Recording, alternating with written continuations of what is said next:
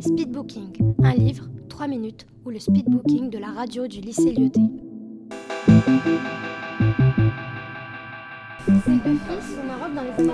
Et son père se retient.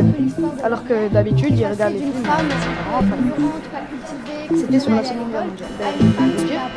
Mais euh, ça se passe pendant la, juste après la Seconde Guerre mondiale. Et pendant. Alors moi, il y a vraiment trois points qui Et euh, un jour, Bah, Donc, euh,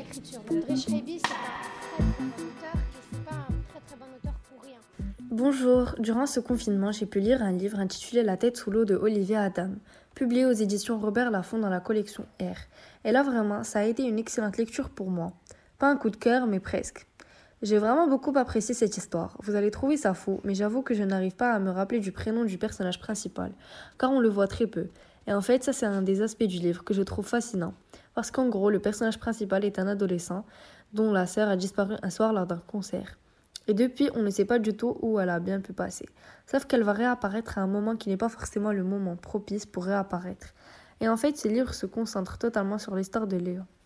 Léa, on va commencer ce livre en l'ouvrant sur une lettre qu'elle écrit à quelqu'un qu'elle aime visiblement. Et on va vite comprendre que si elle a disparu, c'est peut-être parce qu'il y a une fugue derrière. Mais ça, pour l'instant, personne ne le sait. Et quand Léa va réapparaître, la situation familiale a évidemment changé. Des mois ont passé, les parents ne s'entendent plus, le frère est totalement renfermé sur lui-même et il a beaucoup de mal à faire face à la situation de son retour. Et puis même le monde autour d'elle a changé et les gens la verront différemment. Et donc on va vraiment suivre le retour de Léa et tout ce que ça va vraiment engendrer. L'enquête qui s'ensuit, qu'est-ce qui lui est arrivé, où est-ce qu'elle est passée durant tous ces mois. Et voilà, c'est un livre qui est plein de tous ces mystères, de toutes ces questions qu'on se pose, de toutes ces émotions absolument renversantes qu'on va ressentir. Parce que voilà, quelqu'un qui revient après tous ces mois, qui a vécu tant de traumatismes, c'est évidemment touchant.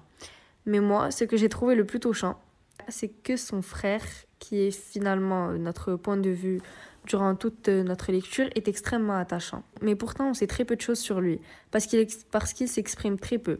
Ce dernier souffre énormément, mais en silence, et personne ne lui vient en aide.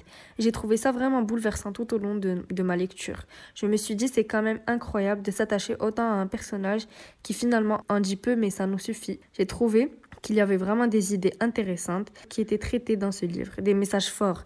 J'ai beaucoup aimé cette idée du retour après tant de mois et de tout ce qui peut changer lorsqu'on part et qu'on revient. Et voilà, ce livre s'est vraiment révélé passionnant. L'écriture cependant est un petit peu complexe. En effet, euh, je pense que ce livre s'adapterait mieux à, à des adultes.